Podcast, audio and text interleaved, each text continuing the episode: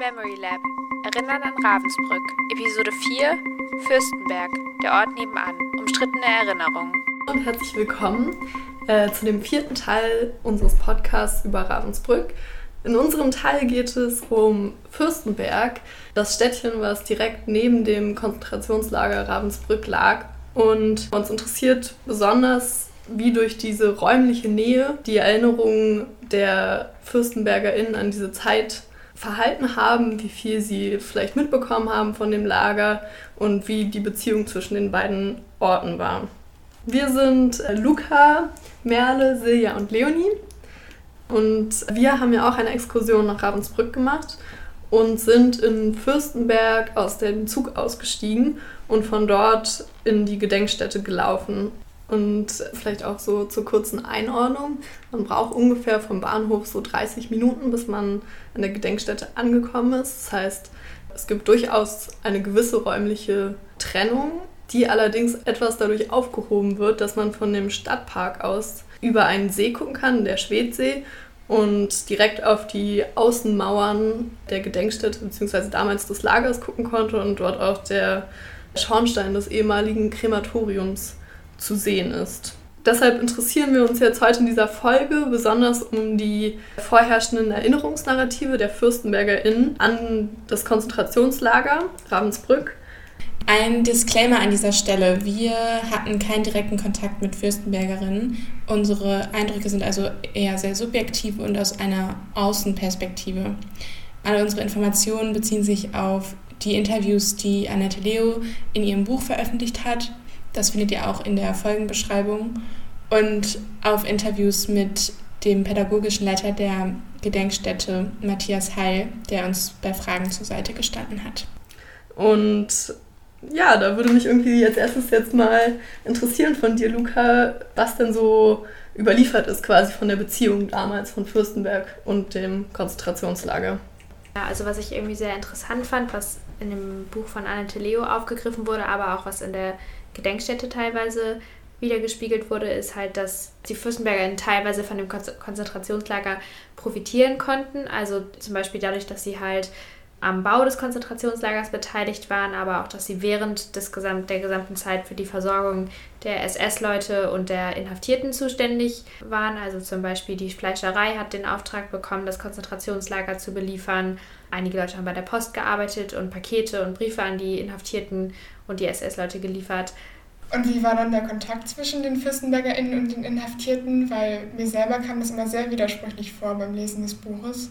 Genau, also der Kontakt zwischen denen war eher auf Distanz. Also das spiegelt sich auch in den Aussagen der FürstenbergerInnen wieder, dass sie halt gar nicht richtig mitbekommen haben, wie schlecht es den Inhaftierten wirklich ging oder beziehungsweise das, was sie dazu sagen. Und dass sie halt das immer sehr so wahrgenommen haben, dass, es immer um einen menschlichen Umgang mit den Inhaftierten ging. Das wurde auch in dem Buch von Annette Leo nochmal wieder aufgegriffen. Was aber besonders hervorsticht, sind einzelne Erzählungen, in denen FürstenbergerInnen versucht haben, den Inhaftierten zu helfen. Und Matthias hat uns dazu folgende Geschichte erzählt. Und dann gibt es die Geschichte eines Fürstenberger Jungs, äh, der in Ravensburg als Handwerker arbeiten musste, der für tschechische Häftlinge Briefe ähm, rausgeschmuggelt hat und der dann von der Gestapo erwischt wurde und selber als Häftling ins Lager gekommen ist und der nach seiner Befreiung in Fürstenberg wohl ziemlich isoliert gelebt hat.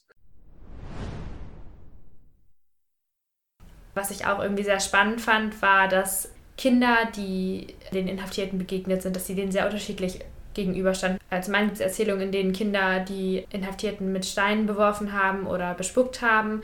Und dann gibt es aber wiederum auch Erzählungen, wo Kinder sagen oder spätere Erwachsene dann sagen, dass sie als Kinder versucht haben, den Inhaftierten Sachen zuzustecken, also irgendwie Lebensmittel. Und die Personen, die zur Zeit des Konzentrationslagers selber Kinder waren, können in den Interviews später viel deutlicher und quasi im Nachhinein viel leichter darüber reflektieren, was damals passiert ist. Also sie sagen halt zwar, sie haben als Kinder noch nicht wahrgenommen, was da passiert ist, aber denen fällt es nicht so schwer zu sagen, da ist wirklich was passiert und das auch sich selbst einzugestehen, dass, dass sie deutlich mehr hätten mitbekommen können im Vergleich zu den vielen Erwachsenen, die halt sagen, wir hatten Kontakt zu den Inhaftierten, aber wir haben das immer so wahrgenommen, dass es denen eigentlich relativ gut ging, beziehungsweise dass menschlich mit ihnen umgegangen wurde und dass aus wenigen Erzählungen wirklich zugegeben wurde, dass auch Handlungen mitbekommen wurden von FürstenbergerInnen. Und das fand ich irgendwie total interessant, weil das ja auch wieder zeigt, dass schon irgendwie was mitbekommen wurde und dass schon einige Leute auch bemerkt haben, dass es da halt eine systematische Verfolgung gab. Und das finde ich zeigt auch dieses, dass viele Bewohner von Fürstenberg wussten, was die verschiedenen Winkel auf, den auf der Kleidung der Inhaftierten gezeigt haben. Also dass die quasi auch wirklich systematisch in Gruppen eingeteilt wurden und dass dort auch nur diese Gruppen anzufinden waren. Hast du noch ein Beispiel für uns dafür, wie das Konzentrationslager wahrgenommen wurde? Es ist eine sehr eindrückliche Narrativ der Frauen, die durch Fürstenberg laufen in Holzpantinen, aber angeblich wohl genährt sein und singen und Kopftücher tragen und so, dass das so ein sehr verbreitetes Narrativ auch war.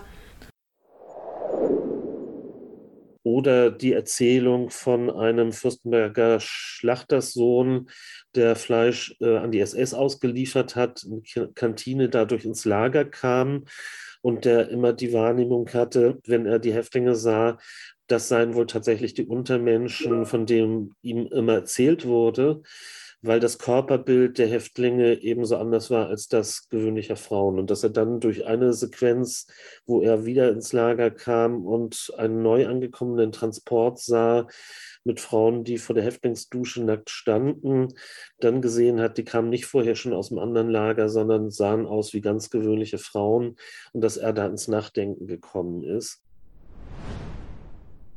Und gleichzeitig wurde ja aber auch berichtet von zum Beispiel einer Frau in dem Buch von Annette Leo, die erst später nach Fürstenberg gezogen war, anscheinend so nachdem der Krieg bereits begonnen hatte und die wiederum der Auffassung war, dass auf jeden Fall alle FürstenbergerInnen mitbekommen haben müssten, was dort passiert ist, weil halt eben man den Zustand der Frauen gesehen hat und auch sich einfach viel in der Stadt abgespielt hat und dass man genau, dass es da auf jeden Fall große Widersprüche gibt und die Erinnerung sehr geprägt ist von auch den Nachkriegsjahren. Ich fand vor allem spannend zu erfahren, dass eigentlich alle FürstenbergerInnen das KZ als solches nie betreten haben während des Krieges und bin dann vor allem auf Schilderungen gestoßen, wie sie das erste Mal das KZ-Gelände betreten haben. Das bezieht sich vor allem auf das Jahr 1945, also unmittelbar nach der Befreiung des KZs durch die Besatzungsmacht, also die Rote Armee.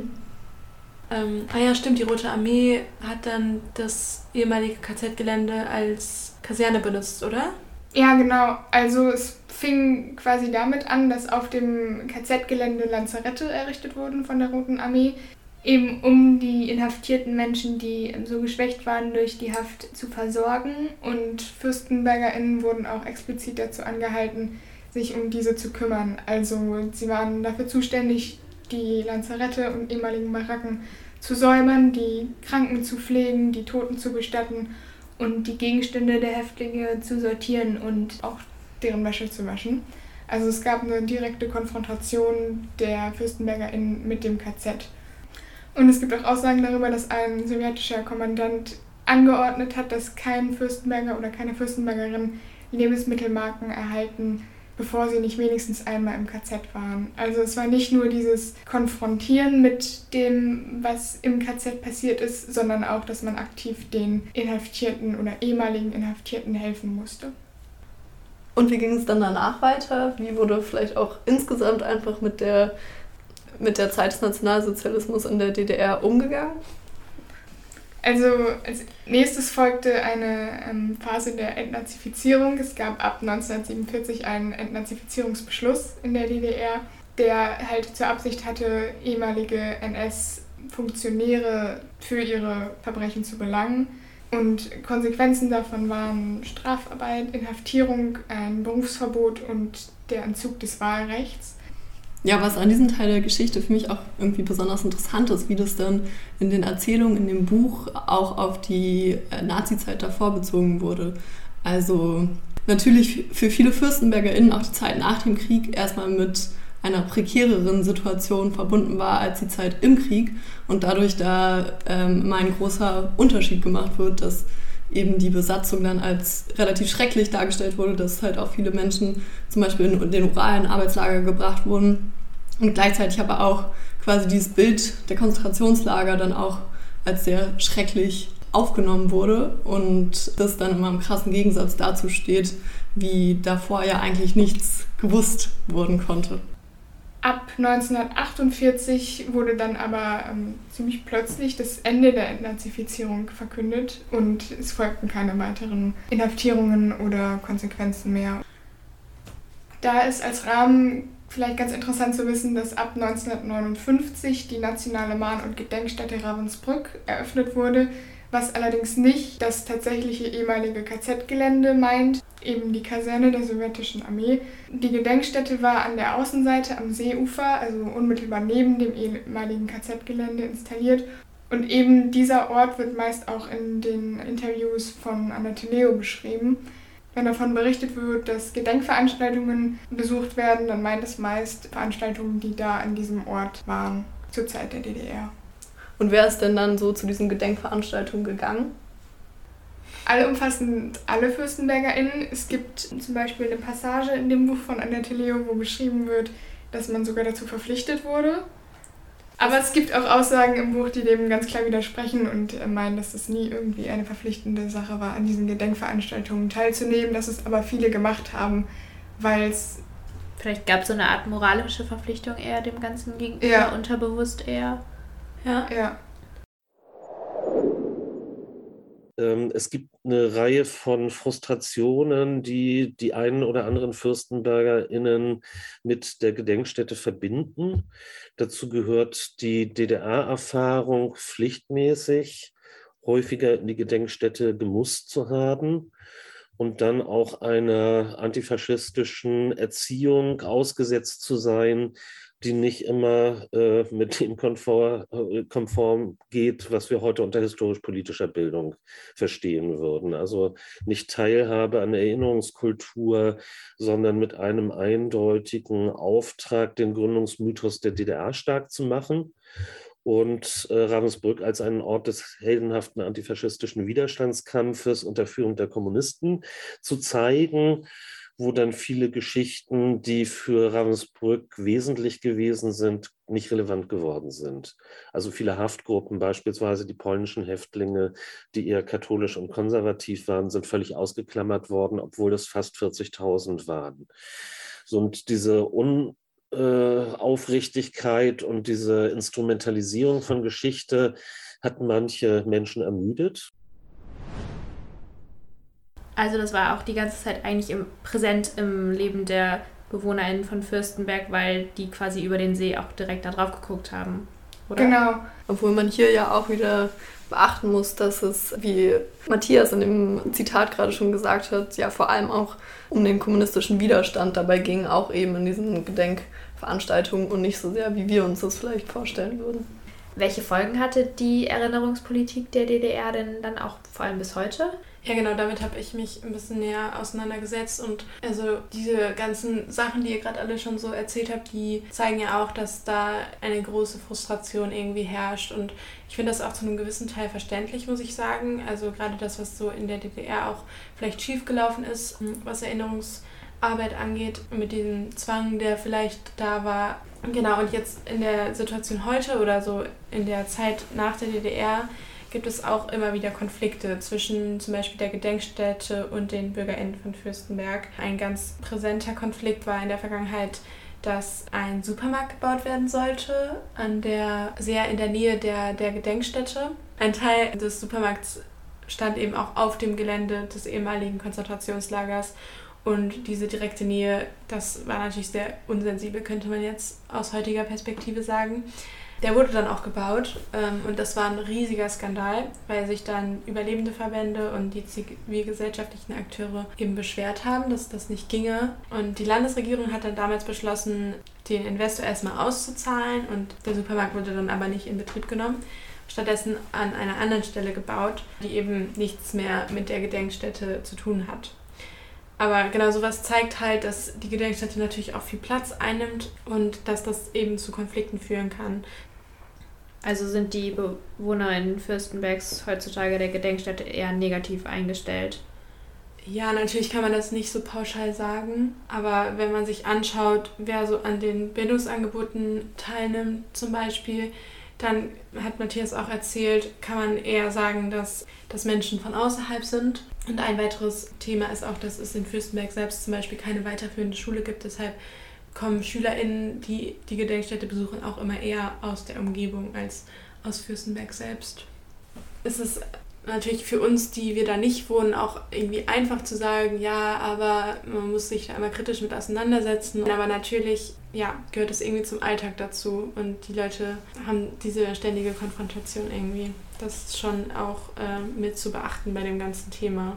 Ja, und um vielleicht auch nochmal den Bogen zurück zu äh, diesen Erinnerungsnarrativen zu spannen, die wir jetzt kennengelernt haben in Fürstenberg hinsichtlich des Konzentrationslagers. Also wir haben ja jetzt gesehen, dass viel auch im Nachhinein quasi verdrängt wurde und dass eins der vorherrschenden Narrative auch oft so die Rechtfertigung der eigenen Handlung war. Und da ist es jetzt natürlich aber wichtig zu sehen, dass es eben gerade nicht dieses Verurteilende hat, sondern dass es einfach und total hilfreich ist, ähm, zu analysieren, wie es dazu gekommen ist. Also jetzt diese Entwicklungen, über die wir uns unterhalten haben, über erstmal diese krasse Konfrontation mit dem, was dort passiert ist, direkt nach dem Krieg und dann gleichzeitig aber auch dieses Umschwenken in eben eher Propaganda für die DDR und für die Sowjetunion und dass da dann eben dieses Vergessen so ein bisschen eingeleitet wurde, aber auch wie es dann jetzt in den folgenden Jahren äh, wieder mehr bearbeitet wurde und wie sich auch die Gedenkstätte dazu verändert hat und dass